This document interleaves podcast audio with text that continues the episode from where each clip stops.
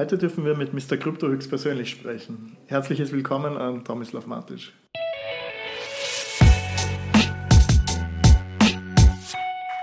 Hallo Tomislav, äh, wir möchten dich kurz vorstellen, aber den Rest überlassen wir dann eigentlich eh dir. Du hast einen eigenen Token, den einzigen in Österreich, der gerade richtig erfolgreich ist, nämlich Rotarium und machst sonst noch sehr viel im Crypto-Space, aber erzähl einfach mal von deiner Seite. Ja, vielen Dank für die Möglichkeit. Also ich bin schon seit einigen Jahren im Kryptobereich, daher kommt auch ähm, dieser Name Mr. Crypto. Bei mir, äh, also ich bin schon seit Ende 2013 in dem Kryptobereich äh, unterwegs. Damals äh, mit dem Kryptomining begonnen hat das Ganze mit Bitcoin, Litecoin Mining, wo wir, ein paar Freunde von mir und ich gemeinsam eine Mining-Anlage aufgebaut haben und so langsam in dieses System reingekommen sind.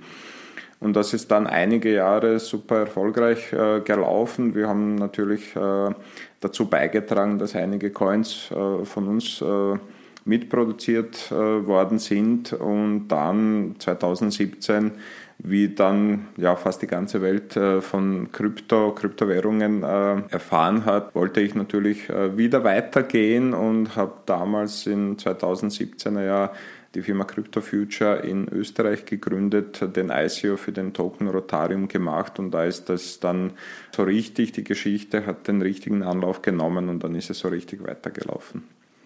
Das ist voll spannend, weil du halt schon seit 2013 dabei bist. Wie hast du davon erfahren oder so? Weil, wie gesagt, wir kennen das Ganze seit 2017, wie du eben gesagt hast, seit dem großen Krypto-Boom. Und du bist jetzt 2013 dabei, also vier Jahre vorher. Wie bist du da rangekommen? Hattest du irgendwelche Insider-Informationen oder? Ja, also ich bin schon ziemlich lange im IT-Bereich unterwegs. Und natürlich war das ein Vorteil, um äh, in Verbindung mit Bitcoin oder mit dieser neuen Technologien äh, in Verbindung zu treten. Äh, ich selber habe auch das allererste Mal 2011 von Bitcoin gehört, habe es wow. damals auch etwas, wie soll ich sagen, komisch betrachtet und habe auch damals noch nicht so daran geglaubt, aber dann kam es dann die Jahre danach eben immer mehr in den Fokus und dann habe ich mich damit beschäftigt und dann ist es äh, eben Ende 2013, Anfang 2014, wo wir das große Projekt gestartet haben, auch nicht einfach gewesen für uns einmal drüber zu sprechen, äh, einfach der breiten Masse zu erklären, was wir da eigentlich machen mit dem Bitcoin Mining, was da eigentlich passiert. Im Endeffekt, wenn man das zusammenfasst, könnte man sagen, aus der Ecke betrachtet, wir haben Geld gemacht, also sprich mit den Grafikkarten, die wir installiert haben, mit den Rechensystemen, äh, im Endeffekt Kryptowährungen produziert, die man dann später äh, fürs Fiat-Geld tauschen könnte. Also im Endeffekt haben wir dann durch den Stromverbrauch eben äh, Geld gemacht. Geld gedruckt. Digitales Geld. genau, digitales Geld, ja, genau. Und wo war 2011 der Bitcoin-Kurs? Nur um zu veranschaulichen, wie früh du dabei ähm, warst? Soweit ich mich erinnern kann, irgendwo bei 80 Dollar oder so. Also wow. es war damals natürlich auch genauso wie heute eine gewisse Volatilität vorhanden und mhm. dann ist es natürlich rauf und runter gegangen, je nachdem, welche News äh, äh, publik waren und dann hat man natürlich ja eine gewisse Kurssteigerung gehabt oder auch wieder, mhm. dass es wieder runtergefallen ist und 2013 war dann auch irgendwie so dieser dieses äh, das erste Hype-Jahr und deswegen spricht man immer von diesen vier Jahreszyklen, also 2013, 2017 äh, und dann war jetzt 2021 und ja, die große spannende Frage ist jetzt natürlich, dauert es wieder vier Jahre bis zum nächsten großen Hype oder wird es trotzdem dieses Jahr äh, stetig nach oben fortgesetzt? Also mhm. schauen wir mal. Okay, und äh, was war bei dir dann schlussendlich ausschlaggebend, dass du gesagt hast, ich mache jetzt meinen, meinen eigenen Token, ich mache ein ICO, weil gerade in Österreich gibt es ja wirklich nur eine Handvoll und aktiv, einziges aktives Projekt zurzeit ist ja, wie ich es verstanden habe, Erotarium. Es gibt noch ein paar andere äh, Projekte, aber wir waren äh, ja 2017 äh, einer der, der, ersten Projekte und die Idee mhm. dahinter war natürlich aus dieser äh, Blockchain-Kryptogeschichte natürlich mehr zu machen weil bei mir waren, waren nicht nur die Kryptowährungen selber im Fokus, sondern ich wollte auch aus der Blockchain-Technologie äh, mehr machen, diese Blockchain-Technologie selber äh, noch äh, nach vorne bringen. Ich habe schon damals die Möglichkeit gesehen, diese neue innovative Blockchain-Technologie mit den Standard-IT-Systemen zu kombinieren. Mhm. Und damals habe ich schon gesagt, okay, die Blockchain-Technologie wird ja jetzt nicht die komplette IT, das komplette Internet ersetzen, aber es wird äh, da und dort äh, Möglichkeiten geben, einfach zu den Standardapplikationen die Blockchain-Technologie hinzuzufügen, um dort, wo es Sinn macht, einfach diese Applikationen, diese Technologie zu nutzen. Und das hat man dann auch gesehen, äh, dass man dann die Vorteile der Blockchain-Technologie, zum Beispiel die Transparenz, die Nichtveränderbarkeit der Daten dann, wenn man sie da in dem Bereich nutzt, dann macht das natürlich Sinn. Es ist aber auch auf der anderen Seite auch verständlich, dass man zum Beispiel die Mitarbeitergehälter, die Lohndaten nicht für jeden einsichtig mhm. auf die Blockchain stellen möchte. Und deswegen äh, ist es klar, dass man äh, natürlich auf der einen Seite gewisse Daten doch in den Standard-IT-Systemen äh, belassen möchte und äh, die Daten, die Informationen, die für, für die Allgemeinheit interessant sind, dass man die auch auf Blockchain sinnvollerweise stellen kann. Aber weil wir da eben gerade beim, beim Thema ähm, Alltag waren und, und wie breit man die Technologie einsetzen und aufstellen kann, dein Ansatz bei Rotarium den du uns auch so vermittelt hast, ist ja, dass es grundsätzlich wirklich im Alltag äh, seine Anwendung finden soll. Also jetzt nicht ein Token wie Dog oder, oder Shiba Inu, der einfach nur zum Spekulieren da ist und ähm, Pump and Dump, sondern du möchtest ja wirklich was Stabiles damit schaffen, das auch Zukunft hat. Genau, also mir war von Anfang an wichtig, äh, eben auch äh, im Zuge des ICO-Prozesses, wo man natürlich jeden Token eine Funktion mitgibt, dass ich nicht nur dabei bleibe, was ich am Anfang definiert habe. Also ich habe natürlich von Anfang an den Rotarium Token als Business-to-Consumer Token definiert, also halt mhm. eben als ein Krypto-Token, den man zwischen Unternehmen und den einfachen Consumern verwenden kann, zum Bezahlen auf unseren Plattformen. Aber ich habe äh, natürlich auch schon äh, die Vision gehabt, dass man den noch breiter in die Masse streuen kann äh, und so haben wir auch in diesen letzten Jahren, seit 2017, immer wieder neue Projekte gemacht, immer wieder geschaut, dass man, den, dass man dem Token nicht nur diese ursprüngliche Funktion beibehält, sondern weitere dazu gibt. Äh, und so haben wir auch schon bereits mehrere Unternehmen in Österreich, die den Token als äh, Zahlungsmittel oder als Gutschein, äh, weil er eben als Gutschein definiert ist, akzeptieren. Das heißt, ich kann Güter, ich kann Dienstleistungen mit dem Token äh, einfach äh, bezahlen. Nicht nur in Österreich, sondern es auch international. Also es gibt auch aus anderen Ländern Unternehmen, die ihn akzeptieren. Und somit ist auch eine weitere Funktion für den Token gegeben, den man äh, eigentlich im täglichen Leben verwenden kann. Wenn ich jetzt äh, Lebensmittel kaufen möchte, wenn ich was zum Anziehen kaufen möchte, wenn ich äh, elektronische Teile, Laptops, Rechner kaufen möchte. Das, das heißt nicht nur auf einen Bereich fokussiert, sondern wirklich in, in verschiedene Lebensbereiche äh, die Integration des Tokens zu schaffen, dass er wirklich von der breiten Masse akzeptiert und verwendet wird und somit nicht nur eine einfache, äh, sehr äh, konzentrierte Anwendung, sondern wirklich in verschiedenen Bereichen zur Anwendung kommt. Mhm. Für unsere Zuschauer, die es vielleicht noch nicht wissen, ein ICO bedeutet Initial Coin Offering. Tomislav, was waren deine Challenges bei deinem ICO? Ja, also dadurch, dass wir 2017 einer der ersten ICOs in Österreich waren, war natürlich die erste Challenge, okay, wie soll man den überhaupt gestalten, weil es fehlten sehr Erfahrungswerte von anderen Projekten. Also wir waren da ziemlich am Anfang. Das heißt, wir mussten fast von uns selber lernen oder beziehungsweise äh, irgendwie selber die Prozessschritte definieren und schauen, ob sie funktionieren, weil wir einer der ersten gewesen sind, hatten natürlich, äh, natürlich auch die Möglichkeit, eigentlich unabhängig von anderen Projekten zu agieren, also einfach unsere Überlegungen direkt umzusetzen die Challenge ist natürlich, äh, wie, wie mache ich das, wie komme ich an die Community, wie, äh, welche Gesetze muss ich befolgen. Damals gab ja in dem Bereich noch nicht so viele. Einerseits ist gut, wir konnten diese mitgestalten, aber es ist natürlich auf der anderen Seite dann immer die Frage, okay, wie muss ich den Prozess aufsetzen. Wenn da aber keine klare Richtlinie definiert, dann muss man dann selber sich hinsetzen, brainstormen und überlegen, okay, wie setze ich meinen Prozess im Zuge des ICOs auf, damit ich rechtlich kein Problem habe. Mhm. Und da muss man natürlich viel mehr Punkte bedenken, als wenn es eine klare Regelung gibt, äh, wenn es einen Rahmen gibt und ich weiß ganz genau, wie ich es machen muss. Mhm. Äh, wir mussten eigentlich in verschiedene Richtungen denken und eben die äh, kritischen Punkte selber ausschließen, damit wir dann später im Nachhinein kein Problem bekommen. Okay. Wir sind in Österreich, wir lieben die Bürokratie hier.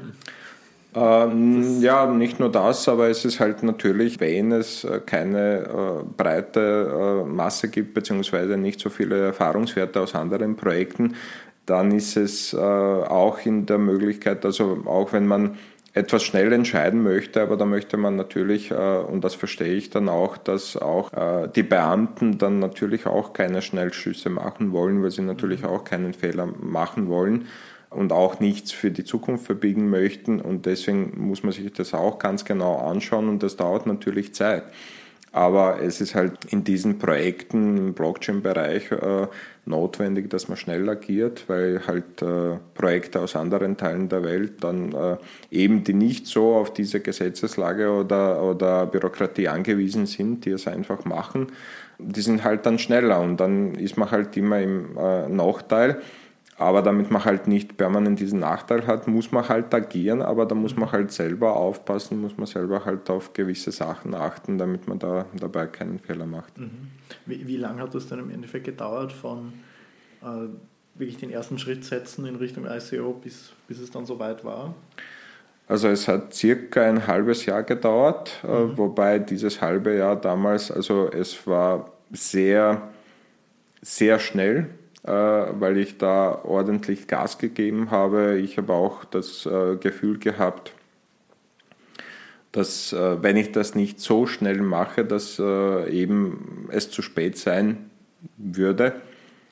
Das hat sich dann im Endeffekt auch bewahrheitet und das ist auch der Grund, warum nach uns eigentlich Anfang 2018 viele Faktoren dazu beigetragen haben, dass äh, ja fast keine weiteren ICOs in Österreich äh, gemacht worden sind, also nicht erfolgreich gemacht worden sind, beziehungsweise ich kenne sehr viele Projekte, die auch mit mir damals äh, sich ausgetauscht haben, die geplant gehabt haben, ICOs zu machen, aber die dann einfach die ICOs eingestellt haben gab viele natürlich Faktoren dazu, also wo eben die Kurse von den Kryptocoins gefallen sich, wo das Interesse dann wieder zurückgegangen ist, wo es einige Betrugsfälle gegeben hat, äh, die negative Stimmung in der, in der Presse und so weiter. Also es waren so eine, eine, eine Fülle von Faktoren, die dazu beigetragen haben, dass dann äh, die Projekte, egal wie gut sie waren, fast keine Chance gehabt haben, auf, ein, äh, auf einen positiven Grund etwas aufzubauen.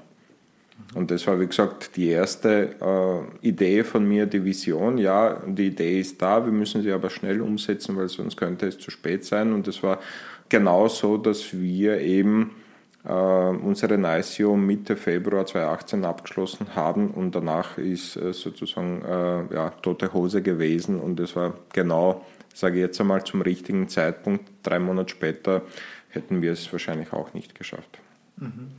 Du hast ja schon, schon äh, sehr viele von, von euren Storytelling-Kniffen jetzt bereits verraten, indem Rotarium sich als B2C-Token äh, positioniert und halt eben auch äh, die Etablierung des Tokens eben für den Kauf von, sagen wir, Elektronik in einem Online-Shop oder in Zukunft wahrscheinlich auch in jeder Bar, hoffentlich.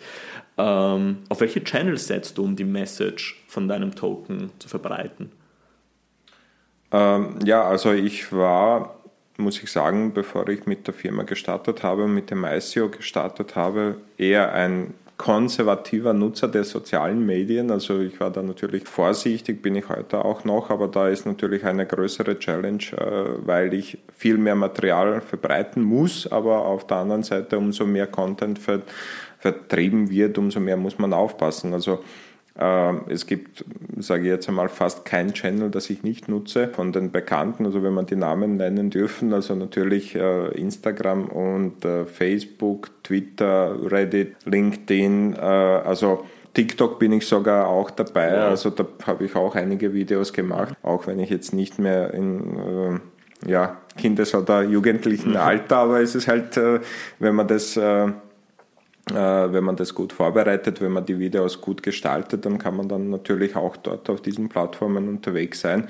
Also wie gesagt, wir versuchen nicht nur diese äh, Social Media, die ich jetzt genannt habe, äh, auf diese zu setzen, sondern auch Standard äh, Presse, Printmedien, äh, klassische Medien, äh, Fernsehen. Zuletzt habe ich auch einige Fernsehinterviews gegeben, heute Podcast. Also es ist, also man muss wirklich in dem Bereich, wenn man äh, Erfolg haben möchte, wirklich auf die auf verschiedene Medien setzen, weil ja, man muss halt überall präsent sein. Mhm. Und was besonders super ist, was, also wir werden Tomislavs Social Media Profile natürlich in den Show Notes äh, verlinken. Schaut sie sich euch an, weil was Tomislav sehr gut macht, ist das Personal Branding auf seinem eigenen Account eben auch.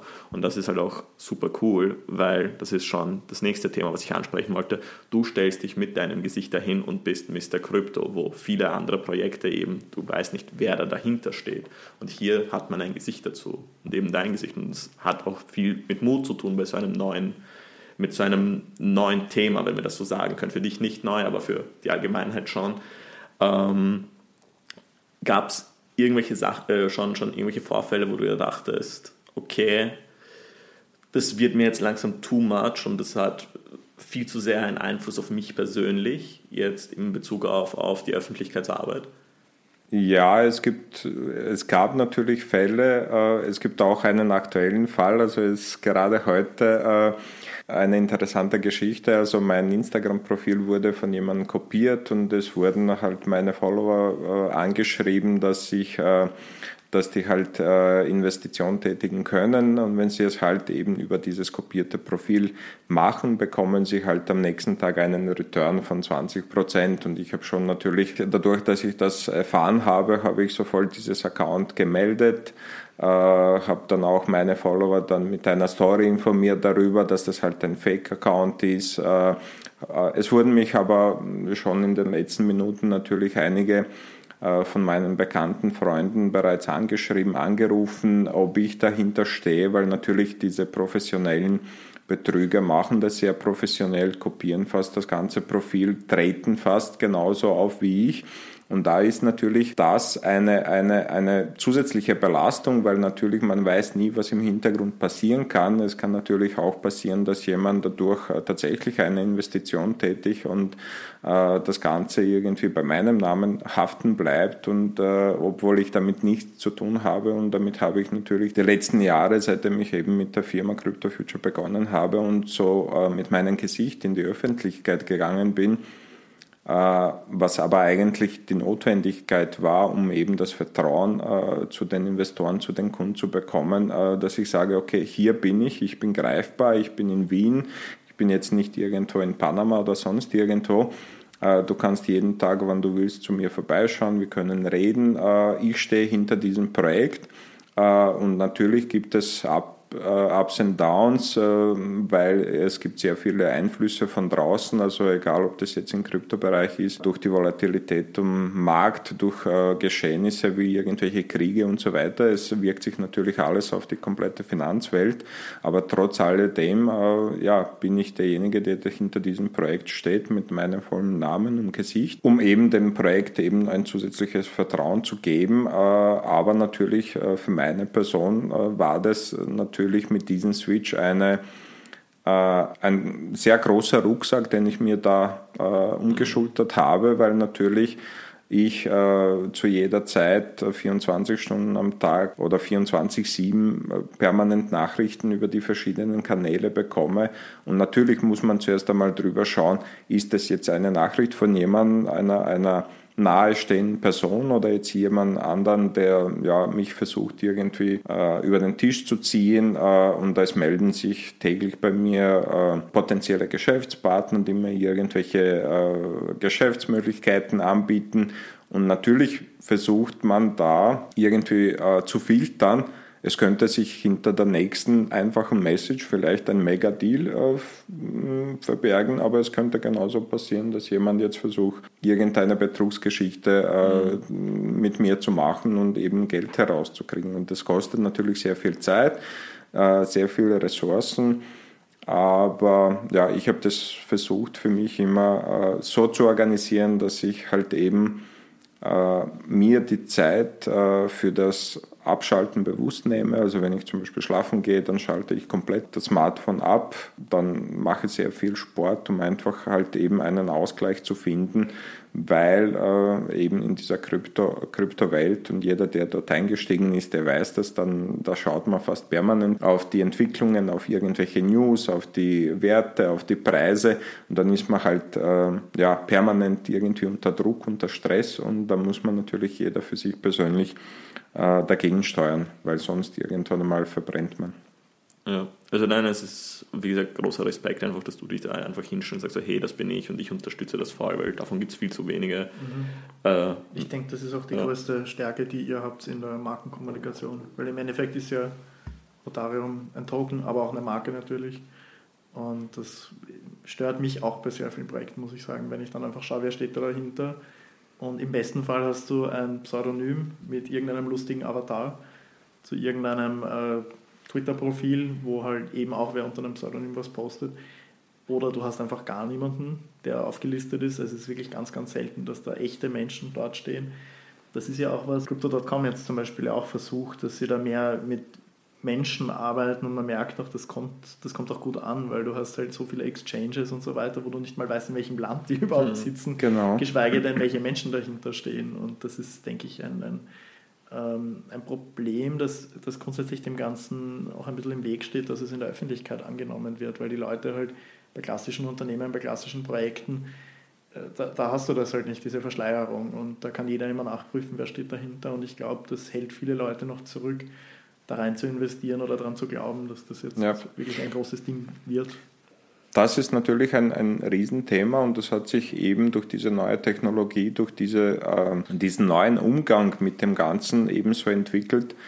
Äh, wenn ich vielleicht aus meiner, aus meiner Erfahrungskiste einfach so frei erzählen kann, äh, wenn man einen äh, Token emittiert und äh, dann ist der halt einmal programmiert und dann ist der da, aber eben um den Token die volle Funktionalität zu geben, sprich äh, man hat den Token eben dafür geschaffen, damit er äh, getradet wird, damit er im Umlauf bleibt, damit er halt eben rotiert, äh, muss man den halt auf äh, Exchanges bringen. Bei sehr vielen Exchanges muss man natürlich eine äh, Aufnahmegebühr bezahlen, die ist je nach Größe der Exchange weniger oder halt manchmal muss man halt sogar ein richtiges Vermögen dafür ausgeben. Nur für die Zuhörer, dass man da ein bisschen eine Relation geben. Äh, da bewegen sich die Beträge äh, zwischen 10.000 äh, Euro und da geht es schon Richtung halbe Million bis zu einer Million, je nachdem, wie groß eben diese Exchange ist, wie, welcher Volumen da erwartet wird, wie viele Kunden dort auf der Exchange gemeldet sind. Und natürlich wenn man jetzt überlegt, einen Token zu emittieren und ein Projekt aufzusetzen, äh, dann weiß man, dass eben schon im Internet äh, Codestücke vorhanden sind. Man kann, wenn man jetzt nicht äh, spezielle Funktionen einbaut, dann kann man das ziemlich schnell realisieren und dann ist der Token da, dann ist der geschaffen. Aber das ist halt nur ein Teil der Geschichte, weil um einen Token erfolgreich in die Welt zu setzen und groß zu ziehen, sozusagen wie ein kleines Kind, muss natürlich mehr passieren. Also man muss ihn marketingtechnisch begleiten, da muss man auch sehr viel Geld investieren, sonst macht es keinen Sinn. Dann muss man ihn auf die Exchanges bringen, dann muss man auch sehr viel Geld investieren. Und dann, wenn man ihn auf der Exchange äh, hat, dann muss man natürlich auch den äh, Market Maker bezahlen. Market Maker ist halt, äh, äh da gibt es schon professionelle Organisationen, die einfach Algorithmen entwickelt haben, damit eben es nicht äh, zu äh, starker Volatilität des äh, Token-Tradings äh, kommt. Das heißt, man müssen auch Liquidität bereitstellen, wenn jemand kaufen möchte, dass genug Token da sind, um, damit sie halt eben gekauft werden, ohne dass jetzt der Preis explodiert, aber auf der anderen Seite genauso, dass wenn jemand seine Token dann zu einem günstigen Preis verkaufen möchte, dann muss man natürlich auch gewisse Fiat-Liquidität äh, oder je nachdem, wenn der Paar im BTC oder Ethereum ist, äh, auch bereitstellen und das muss man auch dann selber als Projekt bereitstellen. Das heißt, um einfach das ganze Konzept, sage ich jetzt einmal, erfolgreich unter die Leute zu bringen, äh, ja, mehrere hunderttausend Euro ist überhaupt, äh, überhaupt nicht aus der Luft gegriffen, sondern da spricht man schon von realen Werten, um wirklich ein Projekt erfolgreich zu bringen. Natürlich gibt es auf der anderen Seite auch so Projekte, die jetzt äh, aus dem Nichts auftauchen und durch irgendwelche äh, Glücks, äh, sage jetzt einmal, Momente einfach einen, einen besonderen Move erfahren und dann plötzlich äh, sich preistechnisch entwickeln und plötzlich irgendwelche 10.000 Prozent innerhalb von Monaten oder Wochen erfahren. Aber ja, das sind diese wenigen, von denen man spricht, die, wo einer aus äh, 10.000 Token einfach diese Geschichte gemacht hat und darüber spricht man davon, hat natürlich jeder erfahren, aber das ist halt ein Glücksgriff. Nicht, also das ist nicht die Regel, sondern eher die Ausnahme. Äh, lass uns auch ein bisschen über die Technologien sprechen. Du bist ja ein großer Ethereum-Fan. Du hast so einen coolen Vergleich. Also Bitcoin versus Ethereum. Äh, wie, wie war der nochmal genau? Äh, also einfach, um jetzt nicht irgendeine, irgendeine Lieblingsmarke in den Vordergrund zu stellen, aber ich habe schon vor Jahren gesagt, also Bitcoin ist von der Technologie her, mhm. also man muss natürlich Bitcoin eines zugute rechnen, eben ein cooler Name. Bitcoin hat sich als Kryptomarke entwickelt. Wenn man halt Bitcoin sagt, dann versteht natürlich jeder, wo, wo, mhm. was gemeint ist. Äh, bei Ethereum steigen schon viele aus. Also Bitcoin ist ganz, ganz äh, bekannt. Aber wenn man jetzt äh, die Technologien vergleicht und was man dort zum Beispiel auf Ethereum-Technologie oder am Ethereum-Blockchain-System machen kann, dann ist das natürlich eine komplett andere Welt. Und ich habe irgendwann einmal gesagt, okay, um es leichter und einfacher für die für die Leute äh, zu erklären, äh, Bitcoin ist wie eine Schubkarre und Ethereum ist wie ein 7er BMW. Also so groß, so riesig ist eben dieser Vergleich, mhm. äh, was man daraus machen kann.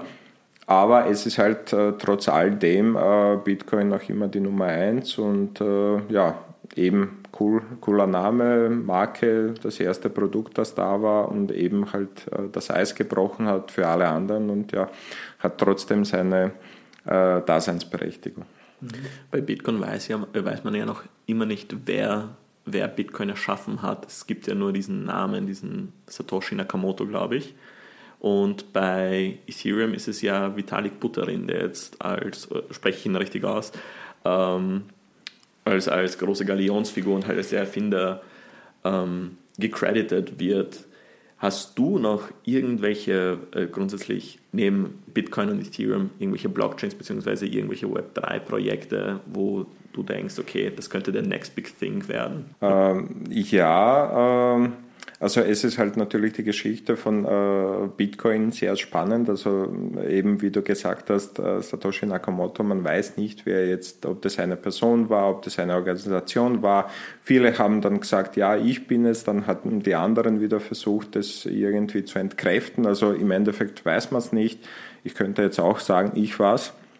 Okay. Schauen wir mal, welchen, welchen Effekt das Ganze nach dem Aussenden hat. Äh, ich würde es dir glauben, ja. Also, ähm, ja, schauen wir mal. Also, ja, ich habe da ein paar Wallets zu Hause liegen, muss man schauen, wie viel noch da drauf ist. Gut, Spaß beiseite. ähm, äh, Vitalik Buterin ist natürlich äh, viel greifbarer, weil er eben hinter dem Ethereum-System äh, steht. Äh, wir haben auch in unseren Anfängen auch mit äh, Vitalik, äh, sage ich mal, zu tun gehabt. Auch eine coole Geschichte, wo wir eigentlich unser Mining-Zentrum wie Vitalik komplett fertig gewesen ist und wir aus unserer Gruppe auch in seinen ICO investiert haben. Er sich dann gemeldet hat, hat gesagt, okay, wir sind fertig, ihr könnt auf Ethereum Mining umstellen und das haben wir dann auch gemacht. Das heißt, wir waren von Anfang an mit dabei, und äh, man muss dem Vitalik natürlich äh, äh, ein großes Lob aussprechen für all das, was er geschaffen hat, was er eben äh, gemacht hat, beziehungsweise in welche Richtung er dieses System gebracht hat, dass eben auf Ethereum sehr viel mehr möglich ist auf, als auf Bitcoin. Und dass er halt eben die äh, Vorlage geliefert hat für alle weiteren Projekte, die jetzt kommen. Und das, was du jetzt angesprochen hast mit Web 3, ist natürlich eben die nächste Stufe, wo man dann sagt, okay, es geht ja in die Richtung, äh, ähm, Web 1 war ja so irgendwie, ja, okay, man hat äh, Daten irgendwo zur Verfügung gestellt und die hat man sich dann angeschaut. Dann beim Web 2 ist man schon in die Richtung gegangen, in bidirektionalen Austausch der Daten. Mhm. Man hat Content irgendwo online gestellt, um abzurufen, also downzuladen, aber es ist halt dann auch äh, weitergegangen. Ich habe selber dann Informationen hochgeladen, irgendwem anderen äh, zur Verfügung gestellt und weitergeschickt. Und Web 3 ist es halt eben dann äh, in die Richtung äh, wirklich einer Dezentralisierung, für die auch Blockchain steht, dass man tatsächlich äh, den Content auch sehr dezentral auch verwalten kann. Gibt es auch einige coole Projekte. Es gibt aber auch, glaube ich, Projekte, die auch einmal wichtig sind, um eben diese im Blockchain-Bereich äh, diese Grund- und Basisentwicklung zu verbessern, weil im Blockchain-System gibt es ja, hat man ja begonnen mit Layer One äh, Protokollen, also Blockchain-Systemen. Es kommen dann äh, Layer 2 Protokolle dazu. Äh, und da ist es halt natürlich gut äh, und wichtig zu verstehen, dass eben diese Layer One äh, eben die Anfangsentwicklungen waren, egal ob das jetzt Bitcoin, Ethereum oder andere Projekte waren. Es war halt einfach die Anfangsidee, etwas in diese Richtung zu machen, aber dass diese noch nicht perfekt waren und dass diese natürlich nicht optimal eben funktionieren, weil eben durch, das, äh, durch die Art, wie das Mining gemacht wird, dass da sehr viele Ressourcen verbraucht werden, dass das System langsam ist und so weiter. Aber ich vergleiche das immer mit Internet. vor 25, 30 Jahren hat man auch nicht irgendwelche Videos ins Internet streamen können, sondern da kennt man noch, also die zumindest äh, meine Generation und die Älteren kennen sich noch an den Modemgeräusch äh, äh erinnern. Die, die Jungen heute, die eben permanent auf Snapchat oder TikTok unterwegs sind, also die kennen diese Geräusche nicht und die wundern sich natürlich, wenn ein äh, Gigabyte Video jetzt nicht in ein paar Sekunden runtergeladen ist. Wir waren damals froh, wenn ein einfaches Bild äh, nach ja, zehn Minuten äh, bei einem am Rechner war und da waren wir schon super froh und glücklich. Das heißt, auch wenn jetzt einige, einige Herausforderungen im Blockchain-System da sind, aber eben durch die Layer 2 schon einige Verbesserungen passieren, beziehungsweise auch Ethereum auch schon an Ethereum 2.0 äh, sehr stark arbeitet und es sollte auch in der nächsten Zeit kommen, wo auch wieder einige Verbesserungen äh, passieren, um das Ganze noch ökologischer zu machen, nicht so viele Ressourcen zu verbrauchen, schneller zu machen, einfacher zu machen.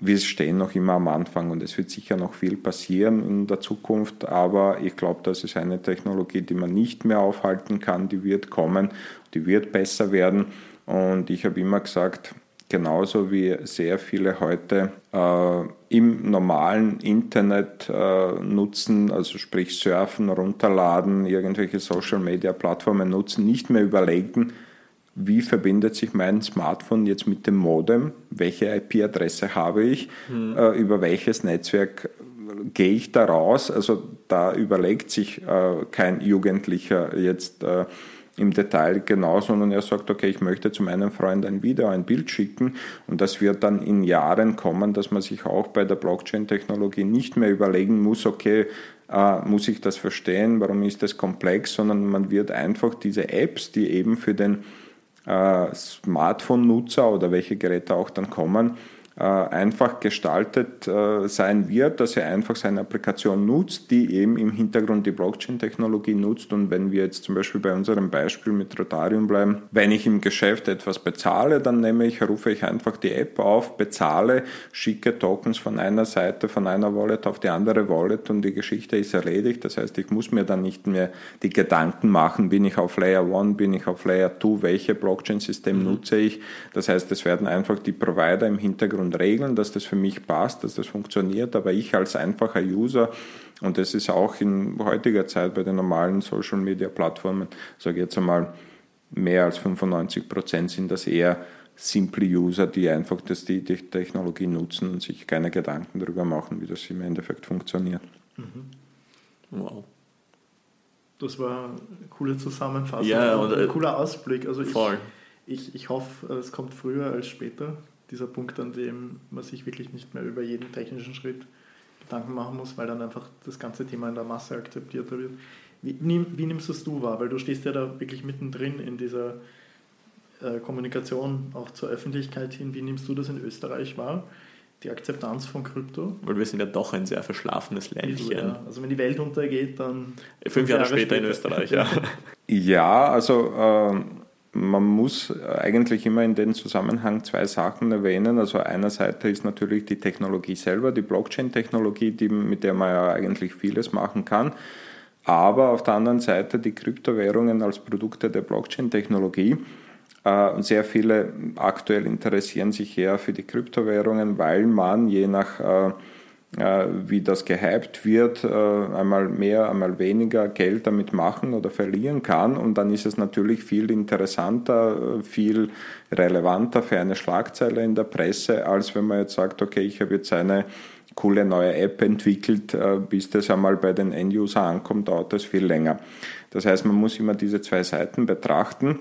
Aber wenn man jetzt von der Seite der, äh, der Kryptowährung als Währung spricht oder als Zahlungsmittel spricht oder als Investitionsgut spricht, dann weiß man, dass Österreich auch in den Aktienbereichen eher konservativ unterwegs wird, dass wir ein Land der Sparbücher gewesen sind oder vielleicht äh, immer noch äh, eben eher auf diese Sparbücher vertraut haben bis jetzt einmal vor kurzem die Banken eben diese Verwahrungszinsen eingeführt haben. Äh, und da gab es einmal, äh, glaube ich, ein, ein äh, großes Umdenken und das habe ich eben aus erster Hand erfahren, dass mich immer mehr Leute dann ansprechen und sich Tipps von mir holen okay, wie kann man da jetzt diese Brücke Richtung Krypto schlagen? Weil natürlich, wenn man auf der anderen Seite sieht, dass, man, dass sich doch ein gewisses Potenzial von mehreren Prozent ergibt und auf der anderen Seite wird mein äh, Hab und Gut durch die Inflation zerfressen äh, und es wird immer weniger wert und für das Aufbewahren muss ich auch noch zahlen,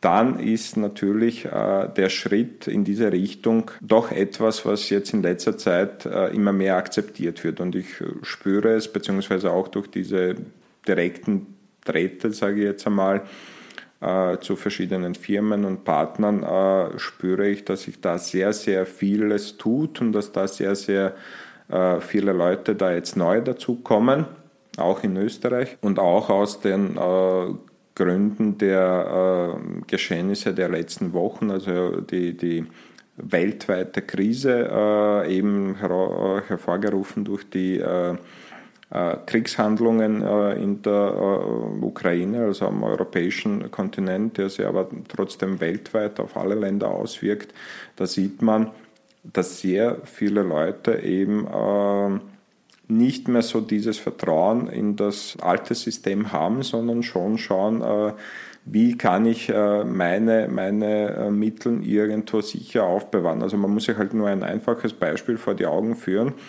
was da jetzt gerade Schreckliches passiert ist in der Ukraine und dann von heute auf morgen muss ich natürlich mein Haus verlassen. Und da kann ich natürlich jetzt, auch wenn ich so viel Geld hätte, ich kann nicht 30 Koffer voll Geld irgendwie mitnehmen, weil mhm. das geht einfach nicht. Und bei der äh, Kryptotechnologie kann ich das sogar auf ein äh, kleines Papier aufschreiben oder sogar, wenn ich ein bisschen Zeit habe, mir nehme, kann ich mir das äh, merken und kann eigentlich äh, alles mitnehmen. Äh, so bin ich komplett äh, eben unabhängig, bin komplett äh, flexibel. Und wie gesagt, also vor mehreren Monaten hat wahrscheinlich keiner von uns damit gerechnet, dass vielleicht so eine Krisensituation kommt. Aber man sieht, dass sich plötzlich von heute auf da auch in Europa passieren kann.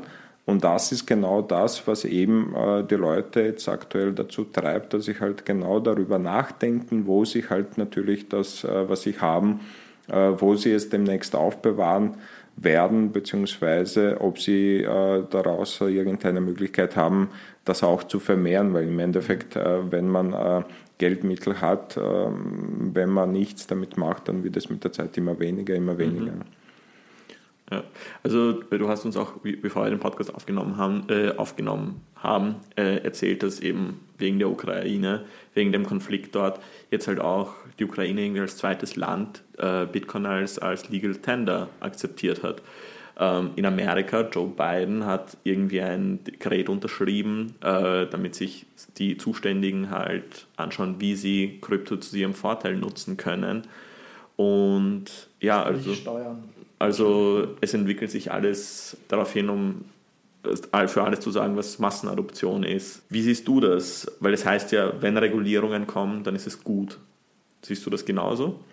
Ja, ich sehe es genauso und es ist eben äh, das Gute, äh, wir haben ja in Österreich ein gutes Beispiel, nicht nur durch die Projekte aus den vergangenen Jahren, wo wir auch mit dabei waren, äh, dass wir da in Österreich viel weiter sind als vielleicht in anderen europäischen Ländern im Bereich der äh, Kryptowährungen oder Kryptoprojekte.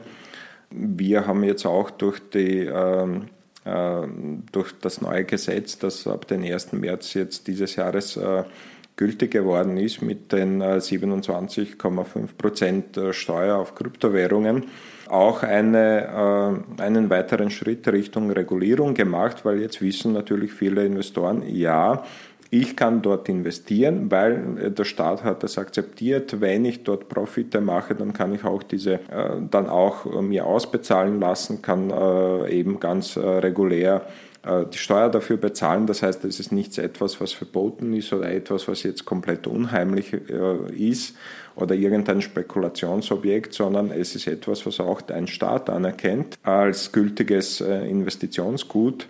Und das ist eben äh, die richtige Richtung. Das ist gut. Also es ist gut, dass es äh, Regulierung passiert. Sie muss natürlich auch passieren, um Geldwäsche bzw. Terrorismusfinanzierung äh, zu bekämpfen auf einer Seite. Aber äh, man darf nicht äh, den Bogen überspannen oder wie man in Österreich so schön sagt, man sollte die Kirche im Dorf lassen.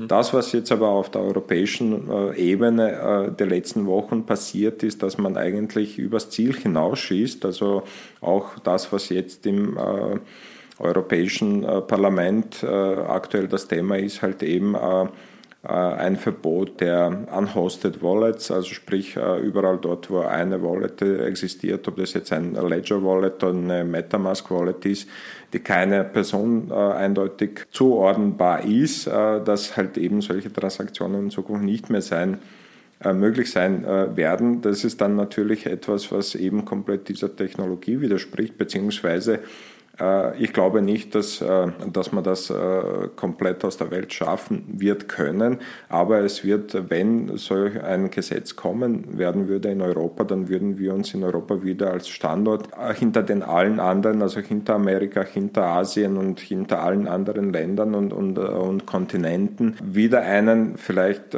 Vorteil, den wir jetzt zum Beispiel haben durch solche Gesetze, wie wir sie in Österreich haben oder zum Beispiel durch eben Projekte wie Bitcoin-Automaten, wo wir auch mit unserem Rotarium drauf sind. Also das würde man sozusagen mit einem äh, Schuss eigentlich komplett alles wieder kaputt machen und äh, dann äh, irgendwann mal würden wir uns in Europa wieder wundern, warum die anderen uns alle überholt haben und mhm. viel coolere Projekte gemacht haben.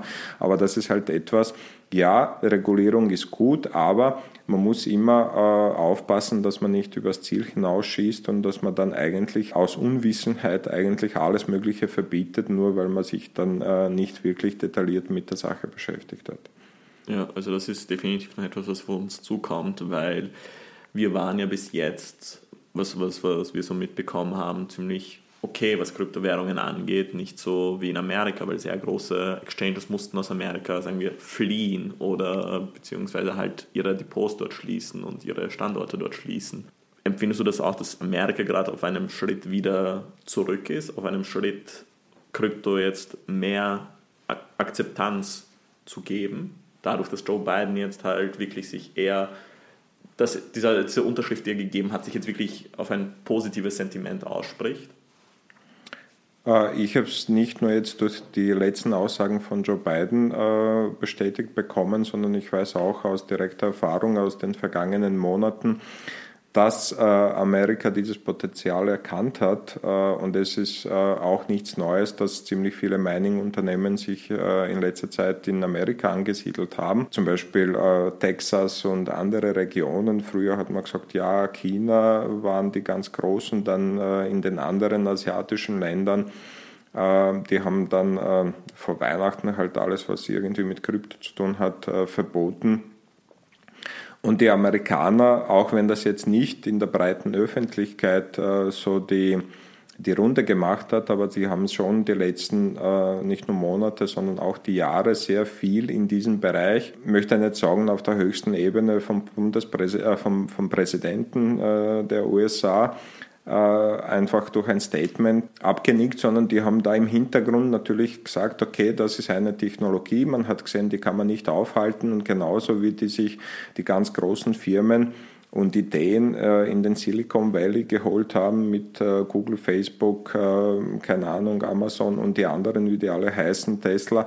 Die haben gesagt, okay, Bitcoin-Technologie wird irgendwann einmal ganz groß werden und bevor es die anderen machen, machen wir es selber. Und die haben dann natürlich still und heimlich schon einige Unternehmen erlaubt, die Mining-Zentren dort aufzubauen verschiedene, äh, ja auch andere Firmen äh, zugelassen. Also das äh, man sagt ja immer, äh, halt die Exchanges erlauben noch keine amerikanischen Kunden, aber Coinbase ist ja auch eine amerikanische äh, Firma. Äh, Bitfinex ist auch sehr stark dort vertreten. Also wenn man dort im regulativen Bereich mit den Behörden zusammenarbeitet, dann kann man auch funktionieren und arbeiten. Man darf sich da jetzt nicht irgendwie von äh, irgendwelchen Nebelgranaten ablenken lassen, sondern mhm. muss wirklich äh, Jahre vorausschauen. Und ich glaube, dass da Amerika jetzt gerade dabei ist, äh, wieder äh, sozusagen die, die, diese äh, Obermacht für sich äh, zu reservieren und, und zu gewinnen, damit sich halt eben diese neue Technologie wieder als Weltmacht irgendwie steuern. Genauso mhm. wie es halt eben,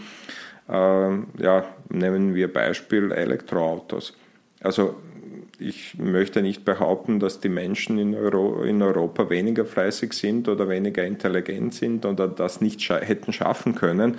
Aber es ist halt, äh, glaube ich, für Startups, für solche innovativen Energien äh, halt oder Ideen einfach dieses Grundfundament und die Grundbasis nicht so da, wie es halt in Amerika ist und äh, äh und eines, was man vielleicht auch gerade in dem Startup-Bereich äh, auch verstehen muss, es kann nicht sofort jede Idee funktionieren und wenn jemand äh, vielleicht mit der ersten Idee äh, nicht sofort den großen Durchbruch geschafft hat, dann muss man ihm auch die zweite Möglichkeit und die dritte Möglichkeit geben und das ist halt eben im Silicon Valley und äh, in Amerika, äh, man kriegt also eher die, äh, die Leute, die vielleicht mit dem ersten Unternehmen gescheitert sind, sind eher diejenigen, die eben das nächste große Geld bekommen für die nächste große Idee, weil die Investoren sagen, okay, der hat schon Erfahrung gemacht, wie es nicht gehen soll. Mhm er hat schon eine Erfahrung, dass er nicht dieselben Fehler macht, wie er sie halt äh, beim ersten Mal gemacht hat.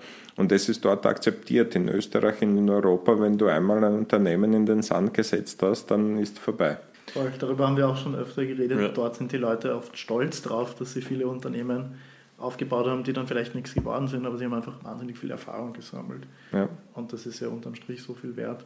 Aber ähm, ja, allgemein habe ich auch das Gefühl, bei uns wird einfach, wenn irgendwas nicht verstanden wird, dann wird es entweder mal verboten oder man schaut halt, dass man es irgendwie versteuern, also besteuern kann und, und äh, eben naja, das ist eigentlich wenig gefördert und das ist eben das, was in den USA dann. Das ist auch menschlich, das ist auch diese Grundhaltung, äh, psychologische Grundhaltung der Menschen. Das ist so wie wenn zum Beispiel jetzt äh, äh, ein Kind die Eltern fragt, okay, ich möchte mir jetzt, äh, keine Ahnung, tätowieren lassen oder irgendwas äh, machen lassen, was jetzt anders ist was vielleicht nicht in das gesamte große Konzept äh, aller Menschen passt, dann, wenn man jetzt nicht die Zeit findet, sich damit auseinanderzusetzen, sich zu beschäftigen, dann ist das Einfachste zu sagen Nein.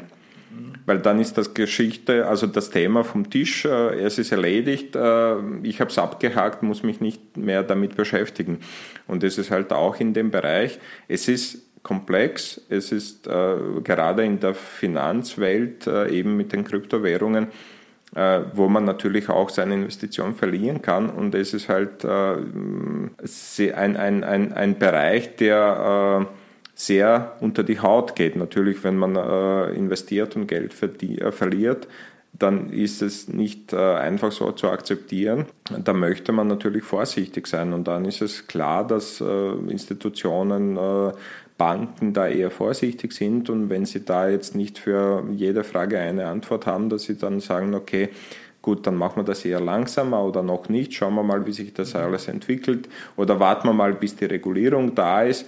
Nur wenn man jedes Mal warten würde, bis einmal die, eben die Regulierung da ist, beziehungsweise bis jemand sich hingesetzt hat und einen Standard äh, entwickelt hat, dann vergehen so viele Tage, so viel Zeit und dann ist man halt immer im Nachteil.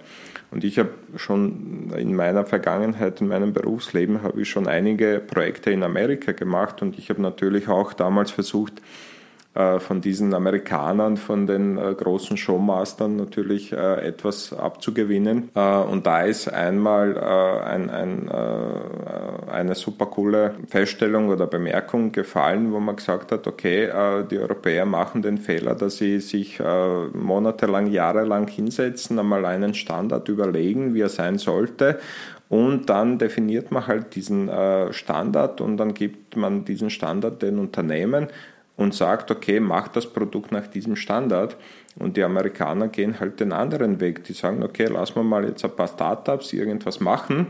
Äh, die entwickeln das und das war eben genau dieser große Erfolg vom iPhone, wo die gesagt haben, ja, okay, wir machen was. Wenn das ankommt, und das ist halt eben dieser, dieser Weg, das, was ankommt, das, was sich durchsetzt, das machen wir dann einfach zum Standard. Und das ist halt eben diese viel einfachere Variante für die Unternehmen, für die Startups, weil sie halt nicht eingeschränkt sind, äh, eine coole Sache zu entwickeln, nur weil sich halt, äh, jetzt stellen wir sich vor, man sagt, okay, das Smartphone muss äh, unbedingt 10 mal Zentimeter mal 5 sein. Und wenn du jetzt ein cooles Smartphone entwickeln möchtest, aber das ist 10,5 Zentimeter, das passt nicht in den Standard und dann musst du deine Idee verwerfen, weil das halt nicht hineinpasst. Aber es hat vielleicht einen Sinn, weil man bei einer gewissen Größe einen größeren Bildschirm machen kann und dann sieht man halt eben die äh, Informationen besser. Also man muss schauen, was äh, eben bei dem Klienten, bei den Kunden ankommt und wenn das gut ankommt, wenn sich das durchsetzt, dann ist es halt automatisch ein neuer Standard und man muss natürlich nur schauen, dass man halt eben gewisse Sicherheitskonzepte mit hineinbaut, aber das kann man man dann machen im Nachhinein. Man muss nicht alles von vornherein durchregulieren und definieren, weil da geht sehr viel Zeit verloren. Und wie gesagt, wenn wir in Europa uns immer sofort bewegen, dann werden wir halt äh, immer irgendwo den anderen sozusagen nachschauen. Mhm. Wir haben heute in dieser Episode über Storytelling geredet, über Krypto, Web3 und jetzt auch noch über Unternehmertum. Tomislav, jedes Thema abgedeckt, das wir jemals in diesem Podcast behandelt haben. Richtig, richtig nice. Na, einen Punkt hätten wir dann noch. Und, und zwar, wir würden dich gerne bitten, dass du deine Glaskugel nimmst, einen Blick reinwirfst und dann sagst, was deiner Meinung nach die größeren Entwicklungen sind oder, oder vielleicht ein Trend, der in den nächsten Wochen und Monaten große Wellen schlagen wird in diesem Bereich.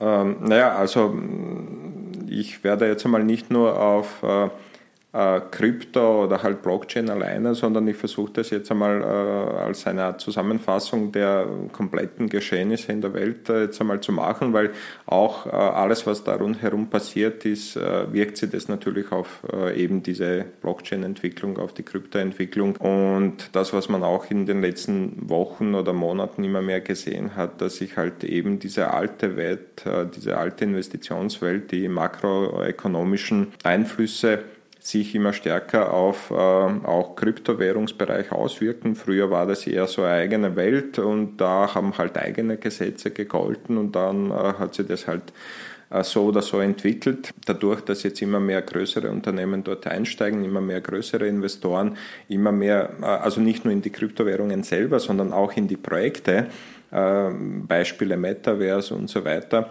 äh, wird es natürlich äh, erfährt das einen viel größeren Effekt. Das heißt, man muss, äh, wenn man jetzt sagt, okay, wie wird sich das Ganze jetzt äh, weiterentwickeln, muss man jetzt einmal tief Luft holen und sagen, was passiert jetzt aktuell in der Welt.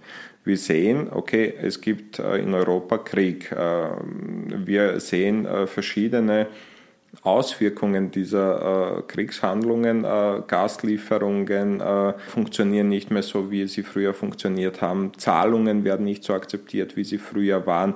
Gewisse äh, Rohstoffe, Materialien bekommen die Firmen nicht so, wie es früher war, also nicht so in dieser Geschwindigkeit. Projekte können nicht umgesetzt werden, wie es halt früher ganz normal war, also wie gesagt vor einem oder zwei Jahren oder vor Corona. Also es war ja ganz normal, dass man halt irgendwas bestellt aus China oder sonst irgendwo aus anderen Teilen der Welt, kommt es mit dem großen Schiff in den Containern und dann ist es halt da, es ist günstig. Das ist, die komplette Welt verändert sich und wenn man all diese Komponenten dann äh, sozusagen in diese Glaskugel nimmt, äh, dann äh, merkt man, dass äh, sich die komplette Welt jetzt in einem Wandel befindet und dass eben dieser Wandel, diese Blockchain-Technologie eher befeuert, als dass es sie blockiert, macht vielleicht auf der anderen Seite vielleicht einigen Personen, die sich damit noch nicht beschäftigt haben, noch mehr Angst, weil sie jetzt sogar unter Druck stehen, okay, jetzt kommt etwas, mit dem muss ich mich jetzt aber sofort anfangen zu beschäftigen. Bis jetzt hat man das vielleicht so am Rande verfolgt und hat gesagt, okay,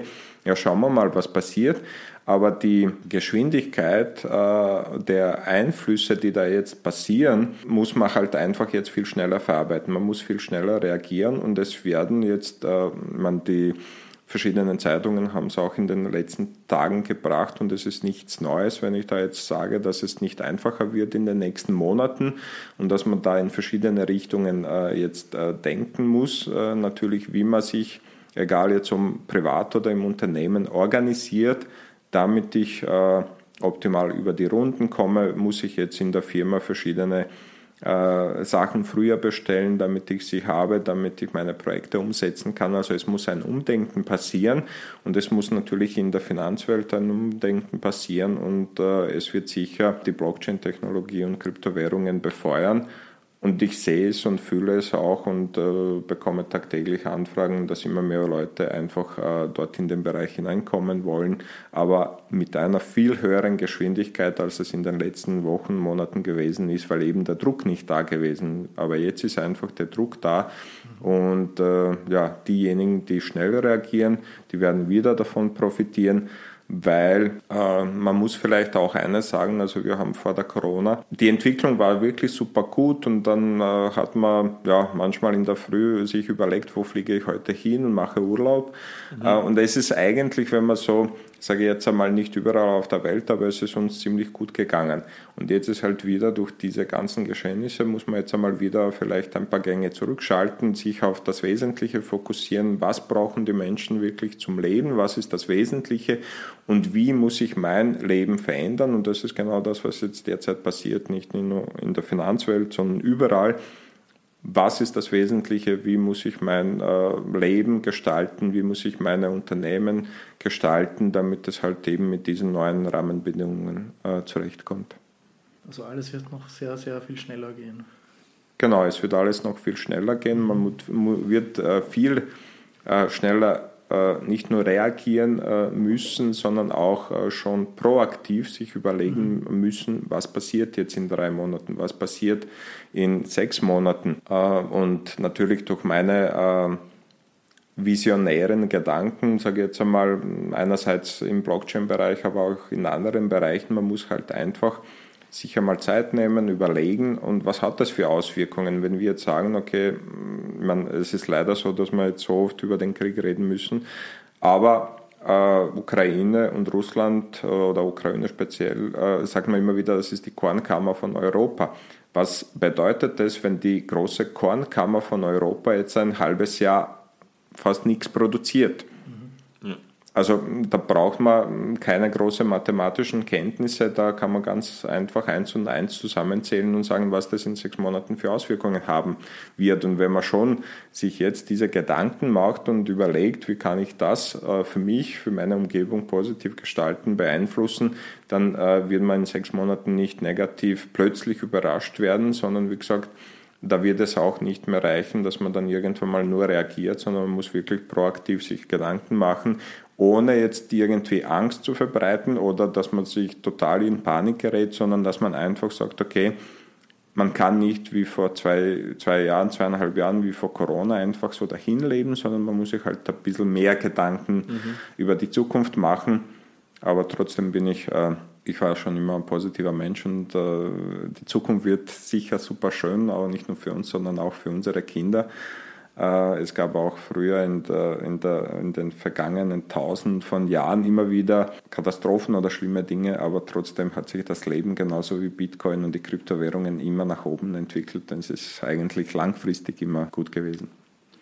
Wow, das, das, war, das, war, das, war, das war jetzt wirklich richtig danke. Ja. Also das war jetzt wirklich so viel Value, wie du, wie du in dieser Folge gespendet hast. Das ist, wir wussten, die Folge wird gut, aber wow, wirklich super. Vielen Dank. Danke auch für ähm, die abschließenden Worte. Alles wird gut. Das ja. ist, sind gute Aussichten. Ja, vor allem in der Zeit, wo wir jetzt gerade leben, ist mhm.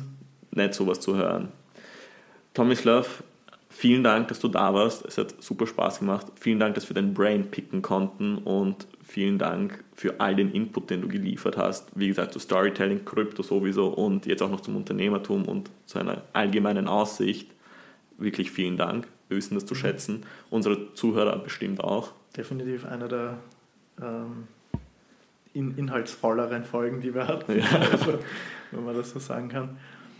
Äh, ja, vielen Dank. Also von meiner Seite vielen Dank für die Einladung. Es war mir eine riesige Freude dabei zu sein, äh, einfach frei sprechen zu können über viele verschiedene Themen. Und wie gesagt, es passiert so viel und ich äh, hoffe, dass wir bald uns wieder sehen und wieder über verschiedene andere Themen auch wieder reden können, mhm. dass es auch wieder spannend sein wird. Also es hat mir auf jeden Fall sehr, sehr viel Spaß gemacht. Das freut uns. Das freut uns, ja. Gut, das heißt, es wird bald Mr. Crypto Part 2 geben. ich bin dabei. sehr gut. Sehr gut. Dann nochmal vielen, vielen Dank und bis zum nächsten Mal. Danke fürs Zuhören. Danke fürs Zuhören. Dankeschön.